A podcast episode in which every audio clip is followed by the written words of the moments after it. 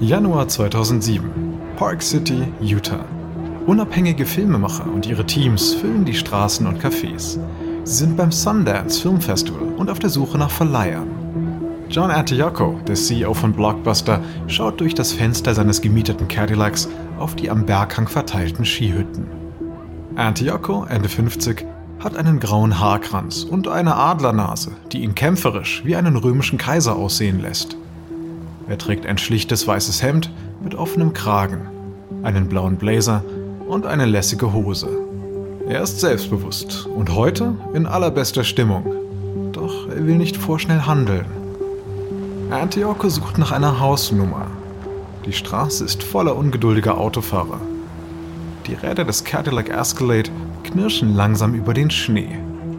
Antioche will nicht zu spät zu seinem Treffen kommen, aber jetzt gerade muss er erstmal auf die rutschenden Hipster in Designerstiefeln und Winterklamotten am Wegesrand achten. Die sind unterwegs zu den Empfängen und zu den Filmpremieren. Diese LA-Typen sind nicht Antiochos Ding. Er verbringt die freien Wochenenden lieber auf seiner Ranch außerhalb von Dallas, um sich um die Tiere zu kümmern, Zäune zu kontrollieren und seiner Frau beim Reiten ihres arabischen Turnierpferdes zuzusehen. Und alle paar Monate mal besucht er New York, um sich mit Kumpels aus seiner alten Nachbarschaft zum Essen in teuren Restaurants zu treffen. Doch Nick Shepard, der loyale Chief Operating Officer und auch seine rechte Hand bei Blockbuster, hat ihn überredet, das Festival als eine Art Triumphzug zu besuchen. Denn sie haben einen Weg gefunden, um Netflix ein für allemal aus dem Weg zu räumen. Er und Shepard hatten sich zuvor an einen Tisch in einem überfüllten Café gequetscht.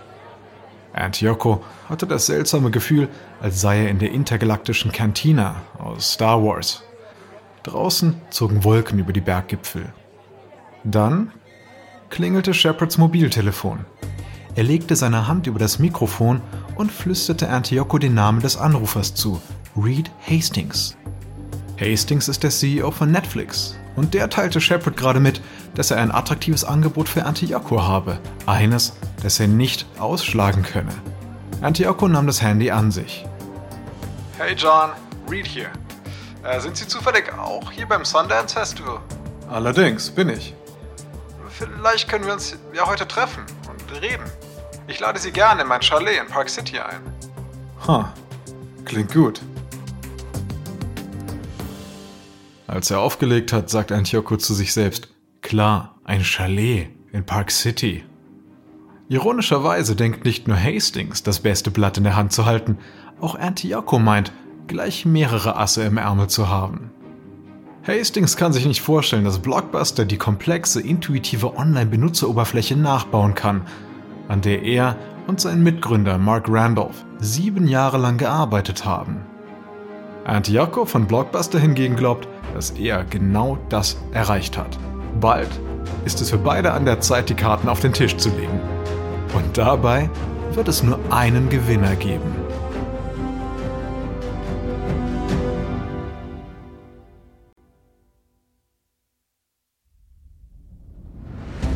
Ich bin Alexander Langer für Wandery und das ist Kampf der Unternehmen.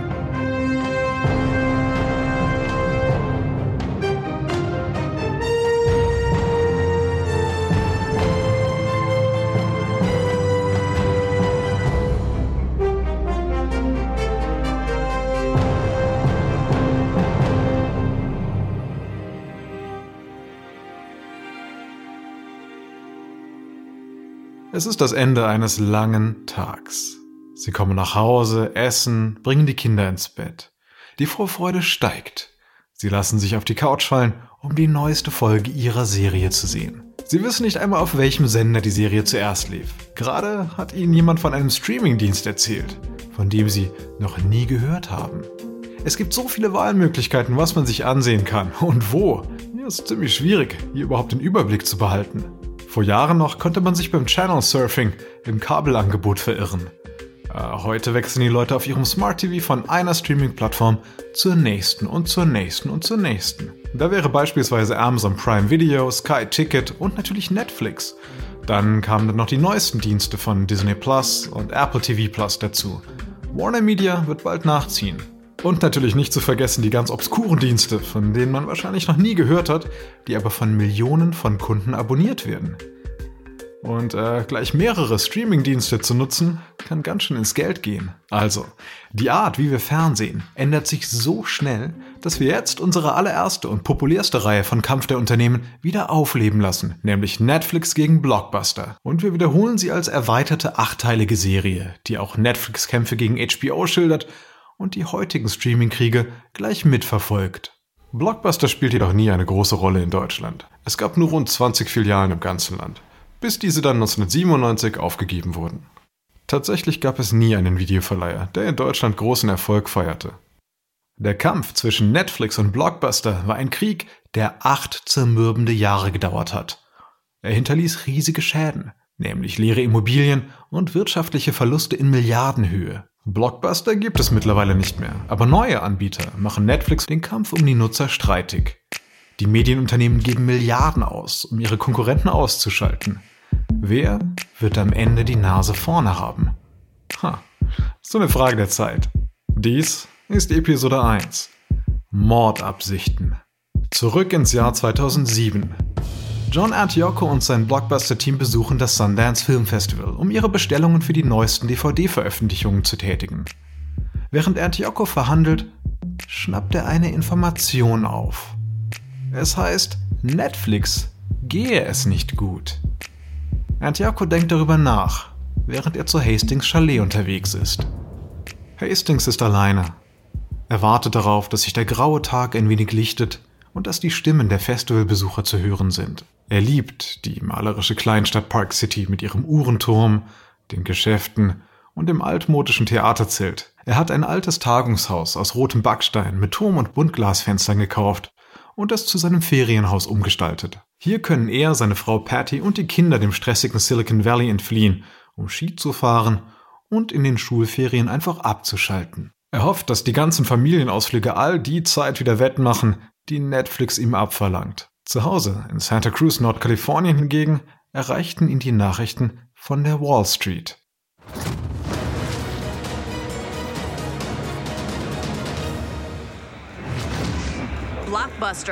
Blockbuster führt einen Online-Verleihservice an. Ein Schock für Netflix. Als er die Nachricht über Blockbuster Online hörte, klappte Hastings seinen Laptop auf, um sich das Portal mal anzusehen. Er schüttelte den Kopf. Puh, was für eine wirre Website. Das könnte sogar ich besser programmieren, während ich im Café sitze. Aber er hat Antioco unterschätzt. Oder hat er sich selbst überschätzt? In Wahrheit haben sich beide Männer verkalkuliert. Die Suche nach den Schwächen des anderen wurde für beide zu einer Obsession. Hastings hatte wie besessen an den leistungsstarken Algorithmen von Netflix gearbeitet, die jede Bewegung und jede Vorliebe der Webbesucher verfolgen und unzählige Informationen sammeln sollen. Trotz der Überlegenheit dieser gewaltigen Datensammelmaschine muss Hastings nun einsehen, dass Netflix doch eine wackelige Sache ist. Sein Mitgründer Mark Randolph beschreibt den Überlebenskampf von Netflix als einen jahrelangen Aderlass. Hastings wandert nun also im Haus umher und wartet auf Antioco. Ob die Netflix-Erfinder umsonst gekämpft haben, hängt vom Ergebnis dieses Treffens ab. Als erstes möchte er Antioco dazu bringen, zuzugeben, was die Daten von Netflix belegen, nämlich dass Blockbuster mit der Total Access-Kampagne seinem Kampfmittel gegen Netflix, untergehen wird. Mit Total Access können Abonnenten von Blockbuster Online ihre DVDs in einem der 7000 US-Blockbuster-Geschäfte zurückgeben und erhalten dann einen neuen Film gratis. Netflix kann mit diesem Service nicht mithalten, aber Hastings kennt auch den wunden Punkt von Antiokos Schachzug. Denn bei jedem Verleihvorgang verliert das Unternehmen Geld. Die Kette ist bereits jetzt mit einer Milliarde Dollar verschuldet. Und der Vorstand von Antioco, angeführt von dem milliardenschweren Investor Carl Icahn, zieht die Zügel an. Hastings muss seinen Stolz überwinden und Antioco bitten, ihm Blockbuster Online zu verkaufen. Ansonsten werden beide Unternehmen qualvoll zugrunde gehen. Sicherlich wird Antioco das einsehen. Falls nicht, und er führt Total Access weiter, dann muss Hastings den ersten Abonnentenverlust seit dem Start des Unternehmens hinnehmen. Der Aktienkurs von Netflix würde fallen und das Eigenkapital dahinschmelzen. Nach einem zweiten Quartal ohne Wachstum könnte Netflix die Puste ausgehen. Der Aktienkurs des Unternehmens würde zusammen mit seiner Kreditwürdigkeit zusammenbrechen. Es sei denn, es sei denn, Blockbuster ginge wegen seiner enormen Schulden zuerst bankrott. Während er also auf die Ankunft von Antioco wartet, erinnert sich Hastings daran, dass er Blockbuster wiederholt und öffentlich als technologisch rückständig abgetan hat. Das bereut er jetzt. Die meisten Leute, die Hastings gut kennen, halten ihn für ein Genie und für einen Visionär. Andererseits versteht er wenig von seinen Mitmenschen, vor allem wenn sie auf eine Art handeln, die er für unlogisch hält. Und so kommt es, dass Hastings seine Konkurrenten von Blockbuster Online aufgrund ihres seltsamen Verhaltens wirklich unterschätzt hat. Antioco entdeckt Hastings Chalet und parkt. Er nimmt sich ein paar Augenblicke Zeit, um zu genießen, dass er im Vorteil ist. Pech für Hastings. Sie haben wohl nicht geglaubt, dass wir das mit dem Internet so gut hinbekommen, oder Reed? Aufgewärmt durch den beheizten Sitz hält er inne und lauscht den Geräuschen des abgestellten Motors. Dann setzt er sein Pokerface auf, geht den verschneiten Weg hinauf zu der breiten Holzveranda und klopft. John Antioco hat zwei höllische Jahre hinter sich. Sieben Jahre lang hat er darauf gewartet, dass der Viacom-Konzern Blockbuster abstoßen würde, um das Unternehmen so zu führen, wie er es wollte. Mit den Videotheken ging es zu Ende, das wusste Antioco. Er hatte vor, gegenüber Netflix aufzuholen, die Zahl der Videotheken zu reduzieren und in die digitale Ausleihe einzusteigen, bevor das 8 Milliarden Dollar Geschäft auf Null schrumpfen würde. Um das zu tun, brauchte er dringend die Kontrolle über die 6 Milliarden Dollar, die Blockbuster jedes Jahr erwirtschaftete. Aber der Herrscher über Blockbuster, Viacom, kassierte eine Sonderdividende von 5 Dollar pro Aktie. Erst nachdem Viacom das Unternehmen ausgesaugt hatte, wurde es Ende 2004 ausgegliedert. Mit 1,2 Milliarden Dollar Schulden am Hals. Der Unternehmensjäger Carl Icahn nimmt Blockbuster ins Visier. Kann er dem angeschlagenen Filmverleih tatsächlich einen Gewinn abtrotzen? Antioco war nicht allzu besorgt wegen der Schulden. Mit seinem Angebot, Hollywood Video zu übernehmen, erregte er die Aufmerksamkeit des Großinvestors.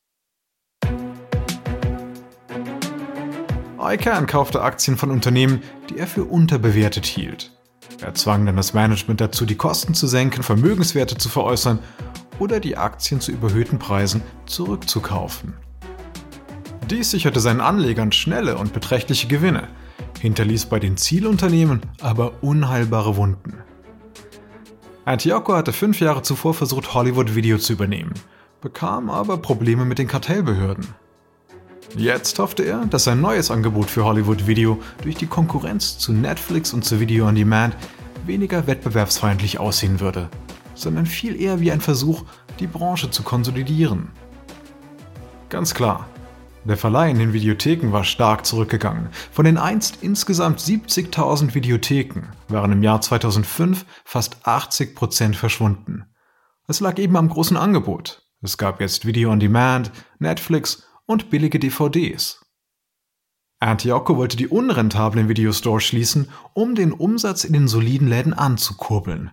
Und das würde ihm das nötige Geld verschaffen, um die Millionen zu investieren, die er für die Aufholjagd von Netflix brauchen würde. Aber ICANN lauerte schon.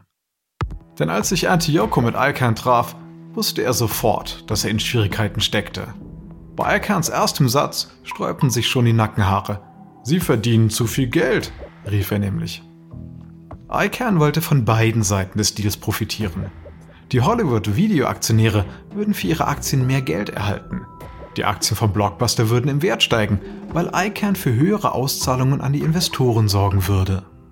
Also kaufte ICANN Blockbuster-Aktien im Wert von 150 Millionen Dollar und Hollywood-Video-Aktien für 60 Millionen Dollar. Dann lehnte er sich zurück und wartete darauf, dass Antioco Hollywood Video übernahm. Aber die Wettbewerbshüter konnten sich für diese Fusion nicht erwärmen. Und es gab einen Mitspieler, mit dem man nicht gerechnet hatte, nämlich die drittgrößte Videoverleihkette Movie Gallery, die 1,1 Milliarden Dollar für Hollywood Video bot. Antioco hatte keine Wahl. Er musste aussteigen.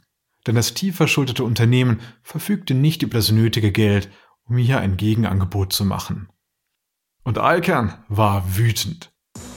Der 69-Jährige aus Queens hatte sich in den 80er Jahren an der Seite des Insiderhandelverbrechers Michael Milken und Ivan Boski einen Namen als skrupelloser Unternehmensplünderer gemacht. Die Wände seines Büros im General Motors Gebäude in Manhattan waren mit Zeitungsausschnitten und mit Fotos von Wirtschaftsgrößen und Firmen geschmückt, die er im Laufe der Jahre zur Strecke gebracht hatte. Und dazu gehörten die ehemaligen Führungskräfte von Nabisco, Texaco, Revlon, Time Warner, Motorola, Marshall Fields, Philips Petroleum und Transworld Airlines. Carl Icahn scheitert an dem geplanten Blockbuster-Deal und jetzt kämpft der Filmverleih um sein Überleben. Icahn saß nun mit Blockbuster in einem Boot. Er war außer sich, rief bei Antioco an und verlangte, dass Blockbuster entweder einen privaten Käufer fand oder ihm eine Sonderdividende von insgesamt über 300 Millionen Dollar auszahlen würde. Doch Antioco ließ ihn abblitzen, woraufhin Icahn eine Aktionärsabstimmung einberief, um sich selbst und zwei vertraute Mitarbeiter in den Blockbuster-Vorstand zu hieven. Er hoffte, damit Antiokos Haltung zu brechen. Aber er hatte sich mächtig in dem Mann getäuscht. Denn anstatt verängstigt zu sein, ließen die Drohungen Antioco nur noch härter zurückschlagen. Der Mann wuchs als Sohn eines Milchmanns in einem sehr schwierigen Viertel von Brooklyn auf. Antioco wusste, wie man mit Rüpeln umging. Er fixierte Alkern und nahm die Herausforderung an.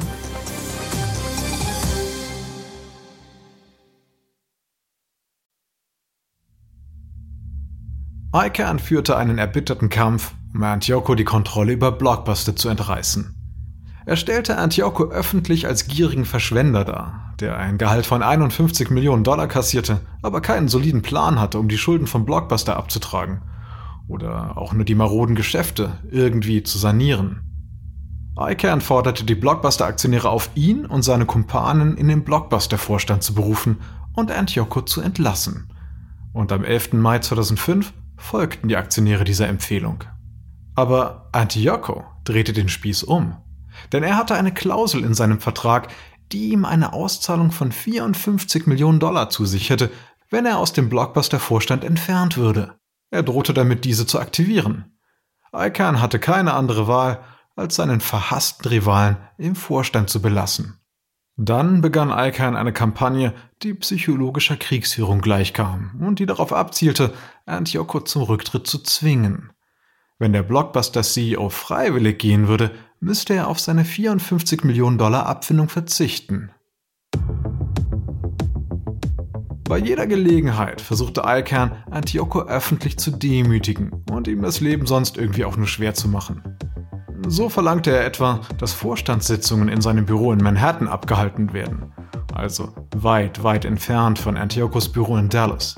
Und bei diesen Treffen drängte er den Vorsitzenden beiseite und übernahm jedes Mal die Sitzungsleitung. Icahn machte sich einen Spaß daraus, Antiochos Vorschläge zu ignorieren. Noch beschämender war, dass Icahn seinen 26-jährigen Sohn Brad, einen aufstrebenden Filmemacher, an Antiochos Geschäftsplänen mitarbeiten lassen wollte. Icahn rief Antiocho nach Feierabend an, um mit ihm über das Blockbuster-Geschäft zu reden. Als Antiocho diese Anrufe nicht mehr annahm, beschwerte er sich, dass Antiocho mehr Zeit damit verbrachte, auf seiner Ranch Tequila zu trinken, als wirklich das Geschäft zu führen. Und Reed Hastings von Netflix beobachtete das ganze Spektakel mit Belustigung. Solange Icahn und Antioco sich gegenseitig bekämpften, würde Blockbuster für Netflix nicht gefährlich werden. Hastings folgte auch Icahns Beispiel und verhöhnte Antioco öffentlich. Als der nämlich seine Pläne für Blockbuster Online ankündigte, gähnte Hastings lediglich. Blockbusters Erfolgsbilanz in Sachen Online-Technologie ist unterentwickelt. sagte er öffentlich, und er fügte noch hinzu, Blockbuster wird seinen Online-Service kaum effektiv vermarkten können. Hastings feierte seine Überlegenheit und Antioco fand ihn unausstehlich. Und dann wurde es nur noch schlimmer. Zwei Jahre lang wuchs Netflix fast ununterbrochen, von zwei Millionen Abonnenten in 2004 auf sechs Millionen Ende 2006. Blockbusters Wachstum kam bei einer Million Abonnenten zum Stillstand, da die Firma mit Schulden und technologischen Problemen zu kämpfen hatte. Im Grunde bewegten sich beide Unternehmen auf Messerschneide. Denn Marketingausgaben sind das Lebenselixier von abobasierten Unternehmen und Netflix und Blockbuster steckten Millionen in den Kampf um neue Abonnenten. Sie senkten die Preise, sie schalteten Anzeigen, sie schlossen Verträge über exklusive Inhalte ab, alles, alles, alles, um zu gewinnen. Es war ein Kampf auf Leben und Tod, denn niemand wusste, ob es auch wirklich genug Kunden gab, um zwei Online-Verleiher am Leben zu halten. Und dann störte auch noch Blockbusters Total Access Angebot Netflix empfindlich. Es gelang Antioco irgendwie ICANN mit der teuren Total Access Kampagne zu überzeugen. Und dabei konnten Kunden eine DVD online ausleihen und erhielten einen Film gratis, wenn sie die DVD in einer Blockbuster-Filiale zurückgaben. Während Hastings also im Jahr 2007 in seinem Chalet auf Antioco wartet, denkt er darüber nach, wie gefährlich diese Kampagne für Netflix ist. In nur sechs Wochen hat Blockbuster dank Total Access die Zahl der Abonnenten fast verdoppelt. Auf zwei Millionen. Hastings muss Total Access stoppen, koste es was es wolle. Ein lautes Klopfen reißt Hastings aus seinen Gedanken. Er lässt Antioco eintreten und lädt ihn auf einen Drink ins Wohnzimmer ein. Die Unterschiede zwischen diesen beiden Männern könnten nicht größer sein. Hastings, groß, schlank, mit einem Spitzbart. Ein zerzauster Nerd mit einem scharfen Verstand. Aber es fehlt ihm an emotionaler Intelligenz. Er kennt keinerlei Diplomatie. Antioco hingegen, gepflegt und stämmig, ist ein charmanter Geschichtenerzähler, mit der Geduld und Zurückhaltung eines Pokerspielers mit hohen Einsätzen. Er beobachtet Hastings genau und wartet darauf, dass dieser auf den Punkt kommt. Hastings beginnt unbeholfen. Also, John, Glückwunsch zu Total Access. Das ist ein großartiges Programm. Ich, ich wünschte, ich hätte Ihre Leute ein wenig ernster genommen. Wir werden im nächsten Quartal aber Probleme mit dem Abonnentenwachstum haben, wenn Sie so weitermachen. Äh, das wissen Sie, ja? Ah, der Vertrieb sagt, dass Sie so schnell Abonnenten verlieren, wie wir sie gewinnen. Ja, ja, aber dafür verschenken Sie einen Film pro Ausleihe, ja? Wir vermuten, dass Sie das zwei Dollar pro Verleih kostet. Das bringt sie ziemlich schnell in Schwierigkeiten. In dem Moment, in dem sie mit dem Bonusangebot aufhören und sie die Preise erhöhen, wird Netflix einfach wieder wachsen. Es herrscht angespannte Stille. Die Männer wägen ab, was auf dem Spiel steht. Nun, was schlagen Sie denn vor? fragt Antioco. John, wir möchten Ihnen Ihren Kundenstamm abkaufen. Netflix ist besser im Online-Verleih und auch in der Technologie. Das ist es also, denkt Antioco. Selbst angesichts des bevorstehenden Untergangs von Netflix schießt Hastings noch einen vergifteten Pfeil ab. Seine Arroganz ist penetrant. Also antwortet Antioco, ich möchte die Läden und das Online-Geschäft behalten. Aber vielleicht gibt es eine Möglichkeit für uns, Partner zu werden. Vielleicht durch ein Joint Venture. Woraufhin Hastings antwortet, Sie wollen doch bestimmt nicht in diesem Unternehmen bleiben. Stopp, ganz kurz. An dieser Stelle schalten wir uns kurz ein. Sie sind jetzt Antioco und Hastings hat gerade einen Rettungsversuch unternommen, indem er Blockbuster den Nutzerstamm abkauft. Antioco denkt jetzt, wow, all die Millionen, die ich ausgegeben habe, die Sticheleien, die ich von der Wall Street, von ICANN, von meinem eigenen Vorstand eingesteckt habe, auch von diesem Hastings-Typ hier, All das, all das wird sich jetzt auszahlen. Denn ich habe ihn da, wo ich ihn haben will. Was hat er gerade gesagt? Sie wollen doch bestimmt nicht in diesem Unternehmen bleiben.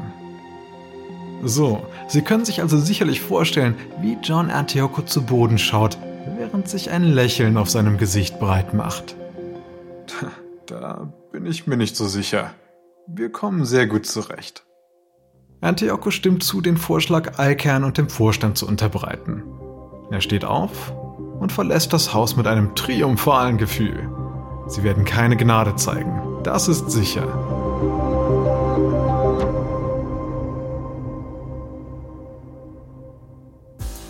In der nächsten Folge von Kampf der Unternehmen werden sich Netflix und Blockbuster gegenseitig bedrohliche Schläge versetzen und Antioco kämpft gegen seinen eigenen Vorstand. Der Aktienwert sinkt und sie haben letztes Jahr kaum Gewinne gemacht. Und da glauben Sie, Sie hätten Anspruch auf eine Entschädigung?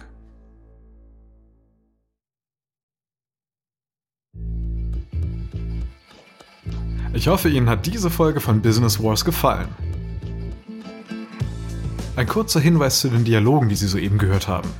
Wir wissen natürlich nicht genau, was gesprochen wurde. Doch die Dialoge basieren nach bestem Wissen auf unseren Recherchen. Diese Serie von Business Wars wurde ursprünglich von David Brown moderiert. Ich bin Ihr Sprecher, Alexander Langer. Gina Keating, Autorin des Buches Netflixed, hat diese Geschichte geschrieben. Karen Lowe ist unsere leitende Produzentin und Redakteurin. Original Sounddesign von Jeff Schmidt and Bay Area Sound. Ben Adair ist unser ausführender Produzent. Erstellt von Hernan Lopez für Wandery.